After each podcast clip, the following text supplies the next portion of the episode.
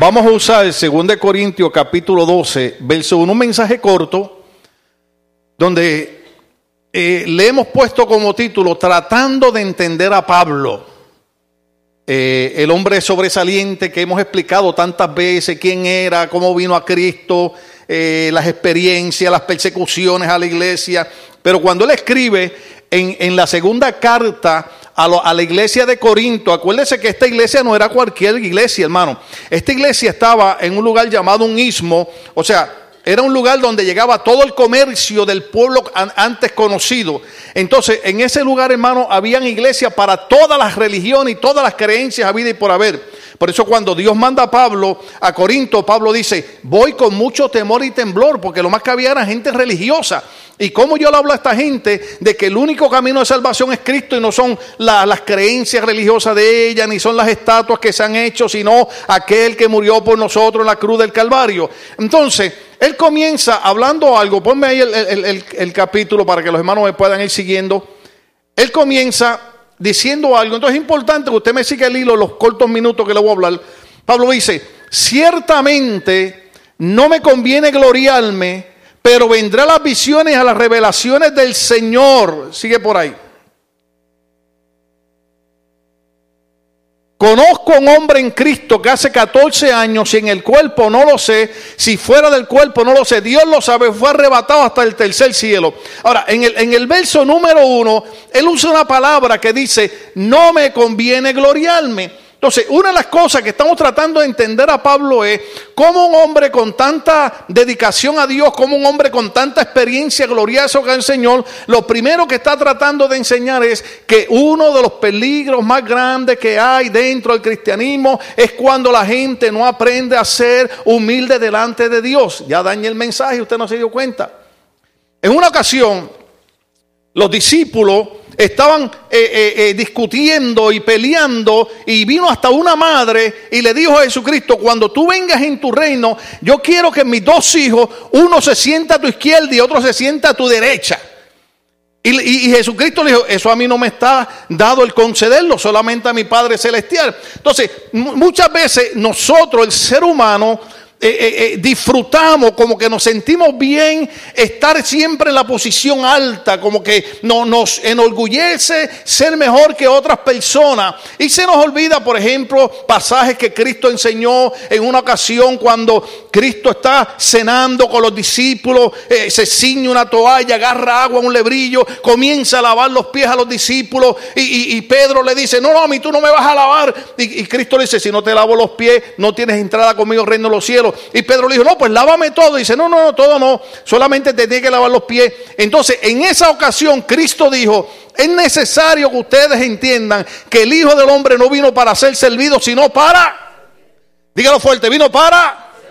Entonces, la problemática en la mayoría de las iglesias es cómo nosotros aprendemos a superar esa condición en la humanidad donde nos sentimos bien cuando somos los que estamos al frente, cuando somos los que mandamos, cuando somos los que tenemos el control. Qué difícil no es a nosotros ser, como dijo Cristo, aprended de mí que soy manso y humilde de corazón y hallaréis descanso para vuestras almas.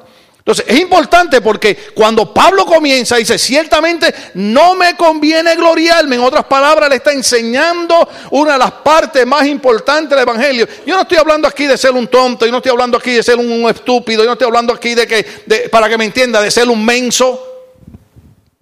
Pero estoy hablando aquí que una de las problemáticas que tenemos a nivel de cristianismo es la guerra y la competencia de que hay, quién es mejor que quién. Por ejemplo, a nivel de ministerio, si, uno es un pastor que, levanta paralítico, eh, que abre los ojos a un ciego, uno es un pastor grande. Sin embargo, para mí un pastor grande es aquel que hoy está metido en una selva, durmiendo en una hamaca, tal vez en, en caites, pero que está alcanzando indígenas o está alcanzando una tribu que a menos que ese hombre no estuviera metido ahí, nunca esa gente conocería el Evangelio de Cristo. Entonces hay que ver quién es el grande aquí. Aquel que tiene mucha pompa y mucha gloria o aquel que simple, sencilla y humildemente está haciendo el trabajo que Dios le mandó a hacer. Por eso es que Pablo dice, no me conviene gloriarme.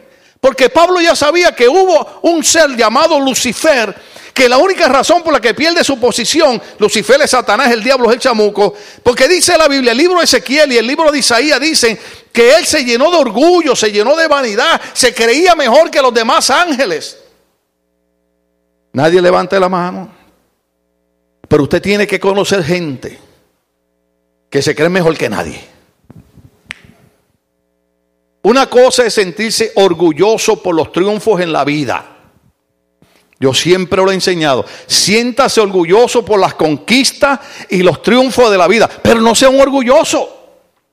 Porque el orgulloso mira al otro como si fuera menos. Y cuando Pablo escribe, dice, considera a tu hermano como si él fuera superior a ti. Se acabarían los problemas. Si yo miro a Mario como que él es superior a mí, no tengo problema con él. Si yo miro al hermano, eh, pero, pero el problema es este, siempre nos creemos mejores que nadie. ¿Puedo predicar los dos minutos que me quedan? Entonces, cuando, cuando, cuando este ser se llena de orgullo y vanidad, el Señor lo echa del reino de los cielos. Entonces, usted tiene que entender esto. Cada vez que queremos gloriarnos, cada vez que creemos, queremos sentirnos mejor que nadie, está una influencia del diablo detrás de nosotros. Oh, dañé el mensaje. Eso no quiere decir ahora que usted no se va a seguir bañando eso no quiere decir ahora que usted no se va a perfumar, que no se va a peinar, que no se va a estar bonito. Eso, eso con lo que tiene que ver es con la higiene. En muchas iglesias confunden la higiene con humildad. Ay, no, hermano, es que hay que ser humilde. Sí, pero humilde no tiene que ver nada con no bañarse.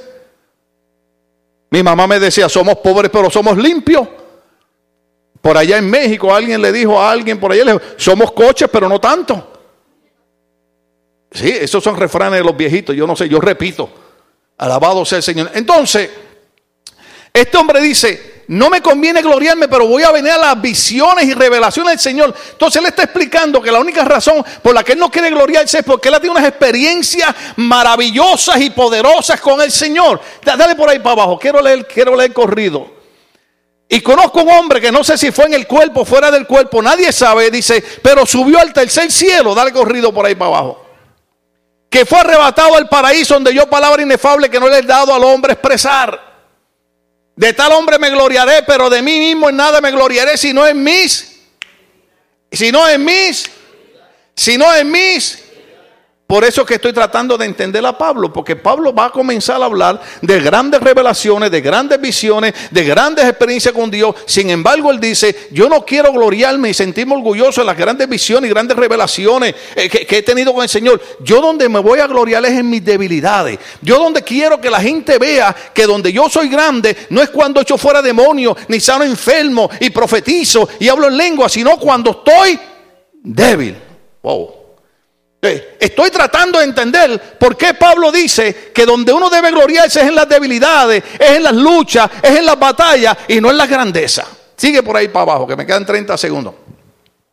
Sin embargo, si quisiera gloriarme no sería insensato, porque diría la verdad, pero lo dejo para que nadie piense de mí más de lo que en mí ve u oye de mí. Y para que las grandezas de las revelaciones no me saltase desmedidamente, me fue dado un aguijón en mi carne, un mensajero de Satanás que me abofeté para que no me enaltezca sobremanera. ¿Qué es enaltecerse? Es creerse mejor que nadie. Aquí yo soy, sabe, la gente de mi país son los mejores. Yo he tratado de enseñar en esta iglesia que ya cruzamos la frontera y que aquí todos somos miembros del cuerpo de Jesucristo.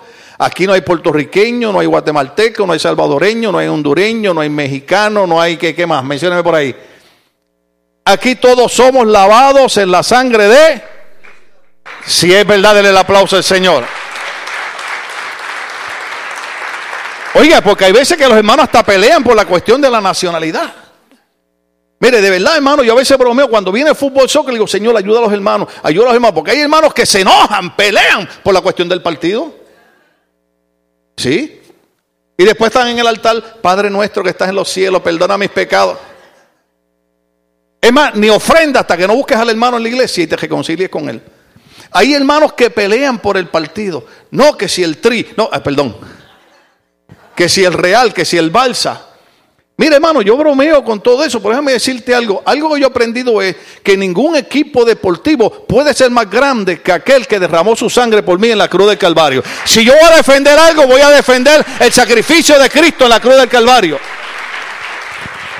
Pelee con esa pasión por Cristo también. Entonces él dice, yo no me quiero enaltecer porque ¿sabe qué ha pasado? Dios ha enviado un mensajero de Satanás para que me abofetee. Entonces que hay cosas que nos tomaría una vigilia explicar. ¿Por qué Dios permite que un mensajero de Satanás abofetee a Pablo? Él lo está diciendo para que yo no me gloríe más de lo que debo gloriarme, para que yo no me crea más de lo que soy, para que siempre todo lo que yo haga, la gloria sea única y exclusivamente de quién?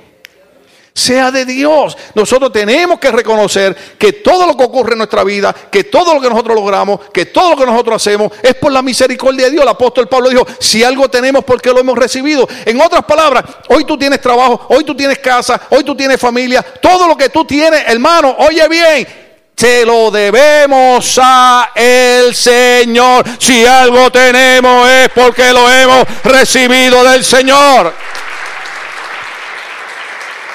Mire, por eso es que a veces, a veces Dios en su gran amor tiene que permitir ciertas cosas en nuestras vidas. Porque si no, hermano, mire, hay, gente, hay gente que con poquito. ¿Se acuerda el hombre aquel que yo le decía que lo único que comía era sopa todos los días? Y salía al balcón con un palillo de dientes para que los vecinos lo vieran, sacándose la carne. ¿Qué carne si lo que comiste fue sopa? Me gusta la actitud positiva de él, pero hay gente que nada, hermano, tranquilo, tranquilo. ¿Qué comió hoy? Pues mire, hermano, lo que había era quesadilla en mi casa, pero eran quesadillas bendecidas en el nombre de Jesucristo. No diga que comió bistec, ni steak. Amén. ¿Cuánto han comido tortillita con frijolito volteado? Oh, alabado sea Dios. Mire, le dejo, le dejo el steak y le dejo el bistec que quiera. Mire, unos frijoles, un arrocito a la valenciana. Oh, alabado sea el Señor. Una quesadillita. tienen cara de hambre ustedes. Sí, sigue, sigue, sigue, me quedan 30 segundos.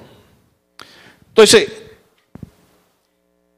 muchos estudiosos todavía no han logrado entender cuál fue el problema que tenía Pablo, algunos piensan que era una enfermedad, algunos piensan que era un problema con la vista, los predicadores de fe dicen que no, que no puede ser así, que Pablo no podía estar enfermo. Sin embargo, hay un verso bíblico donde Pablo dice, ¿quién se enferma y acaso yo no me enfermo? Hermano, una cosa es tener fe y otra es tratar de negar la realidad. Somos seres humanos y muchas veces es más importante entender que la idea de ser cristiano es para entrar al reino de los cielos y no entrar al infierno. Uh, dije eso muy rápido. La idea de ser cristiano es entender que Cristo murió por nuestros pecados para que cuando usted y yo muramos entremos reino de los cielos, no entremos al infierno. ¿Por qué uso esa palabra? Porque la Biblia habla de infierno. Y en el cristianismo moderno eso se ha olvidado, se ha echado a un lado. Antes la gente buscaba de Dios porque quería salvarse. Ahora buscan de Dios porque quieren tener casa, quieren tener carro, quieren tener piscina, quieren tener jacuzzi. Cuando usted muera no te vas a llevar nada de eso. Cuando te muera, lo que te va a llevar es la relación que tú hayas desarrollado con Dios mientras estabas aquí en vida. Procura que sea buena, alabado sea el Señor. Así como usted está haciendo hoy. Yo no sé usted, pero de aquí al frente ustedes se ven bien lindos, se ven hermosos. Usted sabe lo que es maravilloso, uno ver a un pueblo que está aquí hoy. Hoy usted pudo haber estado en Disneyland, pudo estar en la montaña mágica, pudo estar allá eh, eh, eh, paseando en Yosemite Park, pero usted está aquí porque dice, yo quiero tener una relación con Dios, quiero tener una relación con Cristo, para que cuando me muera yo entre con gozo al reino de los cielos. Esto es maravilloso. Ahora dice, yo le he pedido tres veces al Señor, esto, esto suena fácil decirlo, pero no es fácil. Yo le he pedido tres veces al Señor, en otras palabras, él creía en la oración. ¿Cuántos alguna vez han tenido algún dolorcito y le han pedido al Señor, Señor, quítame este dolor? Oh, aleluya. Uy, no quiero ni hablar de dolor, alabado sea el Señor. Yo, yo le dije a mi esposa, baby, yo la verdad que lo que me voy a dedicar es a dar conferencia de damas. Mire, yo sé ya de dolores de parto sé de dolores de menstruación, sé de, ay Dios mío, ¿qué es esto, Padre? Se me ha inflado hasta la matriz, digo hasta el vientre. De todo, hermano. El miércoles estaba ahí en el hospital, salía a las nueve de la noche. La anestesia me dio náusea, me dio dolor, me tenían allí. Yo decía, Señor, ¿pero qué es esto? ¿Qué yo hago aquí tirado en esta cama? Entonces tenía que acordarme lo que decía el apóstol Pablo. Le he pedido a Dios tres veces que me libre de esto y no me libra. Estoy tratando de entender a Pablo porque yo quiero entender de Pablo es cómo Pablo le sigue sirviendo a Dios cuando Dios no le contesta lo que él quiere. ¿Cuánto estamos aquí? Porque usted sabe que el cristianismo moderno es, yo le sirvo a Dios a la medida que Dios me dé lo que yo quiero. El día que Dios no me dé lo que yo quiero, cambio a Dios. Es el cristianismo moderno. Pero hay un cristianismo clave, hay un cristianismo eh, eh, eh, histórico, el cristianismo que el apóstol Pablo dijo, he aprendido a contentarme cualquiera sea mi situación. Pablo decía, cuando yo tengo dinero le sirvo a Dios, cuando no tengo dinero le sirvo a Dios, cuando tengo salud le sirvo a Dios, cuando no tengo salud le sirvo a Dios. Y él dice, sean las buenas o sean las malas, sea el nombre de Dios glorificado. Es el secreto de Pablo. Yo estoy tratando de entender lo que dice. Yo le he pedido a Dios tres veces que me quite este problema y no me lo quita. Entonces dice, dale por ahí para abajo. Y Dios me ha dicho, oiga bien, bástate mi gracia. Uf, necesitaríamos una hora para hablar de la gracia del Señor. ¿Usted sabe lo que es la gracia? Déjeme decirle algo. No importa cuánto usted se esfuerce ni cuánto usted se sacrifique humanamente, usted no puede obtener nada de Dios hasta que usted no entienda que lo que había que hacer por nosotros lo hizo Cristo en la cruz del Calvario. Había un precio que pagar por nuestro pecado. No lo pagamos nosotros, lo pagó Cristo en la cruz del Calvario. ¿Sabe cómo se llama eso? Gracia. ¿Sabe cuál es la gracia? Recibir un favor inmerecido. Cuando usted y yo no merecíamos nada de Dios, Dios envió a Cristo a morir por nosotros para que nosotros hoy pudiésemos levantar nuestra mano. Y cuando levantamos nuestra mano, sabemos que Dios está ahí mirándonos y agradándose a nosotros porque bástate mi gracia. Eso es lo que está diciendo. Entonces, ¿cómo es posible? Estoy tratando de entender porque Dios le dice a Pablo, mira, bástate mi gracia porque mi poder, diga conmigo poder, se perfecciona. Oiga bien, oiga bien, ¿cuántos están pasando luchas y batallas en su vida? Me encanta que de 500 hermanos solamente 6. Ahora, ¿cuántos han pasado por luchas? ¿Cuánto el doctor le ha dicho, Estabas gordo y colorado y sano, pero hoy los resultados médicos dicen que tienes esta enfermedad. Mm, cambia el panorama. Cuando mejor está la cosa, ocurre algo. ¿Cuántos están en lucha y están en batalla? Y están en guerra. ¿Cuántos planean algo? Y ese, a mí, me ha pasado, hermano, yo planeo y le digo, pues no, baby, mañana esto, y mañana amanezco que no puedo caminar. Y uno comienza a pedirle a Dios. Entonces Dios dice, quiero que aprendas algo. Quiero que aprendas a vivir y quiero que aprendas a caminar dependiendo de mi gracia y no de tu fuerza, porque mi poder se perfecciona en la debilidad. Por eso decía Pablo, de buena gana me gloriaré más bien en mis debilidades para que repose sobre mí. ¿Qué? El poder de Cristo, el poder de Cristo reposa sobre nosotros cuando reconocemos que somos débiles, cuando reconocemos que necesitamos de Dios. Óigase bien, por ahí le enseñan a la gente, muchas iglesias, usted sabe que cuando usted se enferma, lo primero que le dicen es, algún pecado escondido tienes. Y yo quiero que usted me descubra cuáles eran los pecados de Pablo. Porque la Biblia dice que tres veces le pidió al Señor que lo librara de ese problema que él tenía, de un mensajero de Satanás que lo ofeteara. Yo a veces quisiera ser mensajero, no del diablo, pero mensajero para despertar a la gente. Usted sabe que a veces cuando la gente se duerme queda un, un perfecto para que despierten, alabado sea el Señor. Ahora, aquí algo, aquí algo importante. Para que repose sobre mí el poder de Cristo. Cuando usted lee todo ese capítulo, usted va a entender que el apóstol Pablo dice que a él le tomó 14 años hablar de esas experiencias.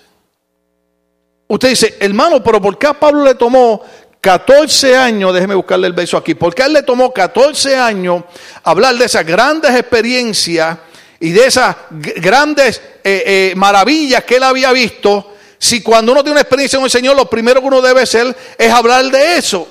Sin embargo, a él le tomó 14 años hablar de eso porque él quería hacer algo.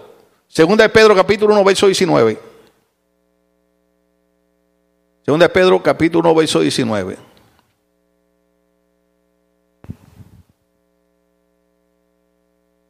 En, en, en 2 Corintios 12, verso 2 dice que a él le tomó 14 años. Pero ¿qué es lo que quiere hacer? ¿Por qué él le toma 14 años hablar de revelaciones? Porque él quería que la iglesia aprendiera algo. La iglesia no puede caminar por muchos brincos y saltos, aunque hay momentos que hay que hacerlo. Pero él lo que quiere es que la iglesia aprenda a caminar por la lectura bíblica. Él quiere que la iglesia aprenda a caminar conociendo la palabra. Por eso, segunda de Pedro capítulo 1, verso 19 dice, tenemos también la palabra profética más segura. Diga conmigo, palabra profética más segura. Tenemos también la palabra profética más segura, la cual hacéis bien en estar atentos, hacéis bien en estar atentos como una antorcha que alumbra en lugar oscuro hasta que el día esclarezca y el lucero de la mañana salga en vuestros corazones. A Pablo, 2 Corintios capítulo 12, verso 2, ponlo por ahí otra vez. A Pablo le toma 14 años hablar de esta experiencia que él subió al cielo Ahí está el asunto. Por eso estoy tratando de entender a Pablo, porque Pablo dice, yo quiero que la iglesia aprenda algo. La iglesia tiene que aprender a estudiar la Biblia. La iglesia tiene que aprender a vivir por lo que está escrito. Conozco a un hombre en Cristo que hace cuánto? ¿Cuánto? 14 años. Hace 14 años subió al reino de los cielos. Le tomó 14 años hablar esa experiencia porque Pablo lo que quería era que la iglesia entendiera que más importante que a veces te viene un predicador y te da unas profecías raras, porque es más fácil, hermano, que venga alguien a darnos una profecía a nosotros disciplinarnos en el estudio de la palabra. Eh, yo hablaba con mi hija Elizabeth y le decía, la diferencia entre los cristianos de mi época y los cristianos de ahora es que los cristianos de ahora tienen muchas distracciones. Yo doy gracias a Dios. René, cuando yo tenía 21 años, yo no tenía celular. No existían. Entonces, como yo no tenía tres horas para estar en Facebook, pues yo leía la Biblia una hora y oraba dos. ¿Estamos aquí? No había internet. Había que hacer una carta escrita y de Puerto Rico a Nueva York tardaba tres días en llegar la carta. Tres días. Ahora yo aquí predicando puedo prender mi celular y me comunico con mi familia en Puerto Rico en cuestión de segundos. Pero ¿qué ocurre? Pablo dice, la iglesia tiene que aprender algo. La razón por la que los enemigos de la iglesia han tomado tanto poder es porque la iglesia está tan distraída que se ha olvidado de meterse en el estudio de la palabra, conocer los mandamientos de Dios, hacer lo que dice Dios para volver a tener victoria en la vida. Déjeme decirle algo. A veces cuando uno predica uno dice, ¿estarán los hermanos entendiendo? Porque usted sabe, si yo hablo aquí de, de, Lakers, de Dodgers, de Yankees, del Tri, de, todo el mundo me entiende. Va a decir, oh, oh, oh, hasta en inglés me lo dice, oh, no, oh, he's talking my language. déjame decirte algo, hay un lenguaje más importante que hay que aprender, y es el lenguaje del cielo. La razón por la que espiritualmente, no físicamente, espiritualmente hay tanta gente débiles es porque nadie levante la mano ahora, nadie levante la mano ahora. Yo voy a hacer una pregunta, pues nadie levante la mano porque yo no quiero que nadie vea. ¿Cuánto usted lee la Biblia al día?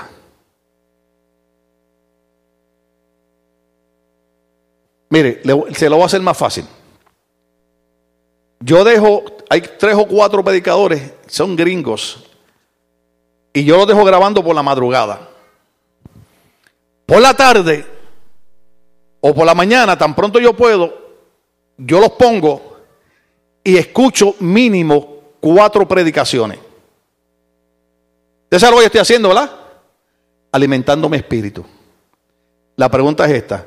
¿Cuántas predicaciones al día usted escucha? ¿Cuántos, por lo menos 10 minutos al día usted saca para leer la Biblia? Por eso Pablo dice, No quiero que la iglesia comience a caminar en mucha visión y revelación. Quiero que aprendan a caminar conociendo la palabra, porque cuando conocemos la palabra comenzamos a servirle a Dios en espíritu y en verdad. Y si Dios me sanó bien, y si no me sanó también, y si me dio bien, y si no me dio bien, por eso le he pedido al Padre tres veces que me quite esto. Y el Padre me ha dicho, Pablo, tienes que aprender a depender de mi gracia, tienes que aprender a depender de mi fuerza, porque en tu debilidad se perfecciona mi poder. ¿Cuál es nuestra lucha con nuestra batalla? Diga conmigo, en mi debilidad se perfecciona el poder de Dios. Ahora dígalo creyendo, en mi debilidad se perfecciona el poder de Dios. Dale fuerte el aplauso al Señor en esta mañana. Ah, aleluya.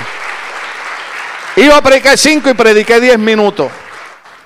Así que hoy ustedes me van a amar. Pero déjeme decirle, los muchachos estuvieron ayer desde las 5 de la mañana preparando el bonfire. Y usted estuvo ayer durmiendo y en la piscina y gordo y colorado. Pero nosotros tuvimos un equipo de gente trabajando ayer, hermano, que después tuvieron que venir para acá a traer cosas. Y están aquí otra vez. Entonces, yo tengo que considerar a esos hermanos y nos vamos a salir de aquí hoy a las 2 de la tarde. Entonces, por amor a ellos, usted aprenda a porque usted se va a ir descansadito para su casa por amor a ellos. Tranquilitamente. ¿Cuántos tienen luchas y batallas en su vida?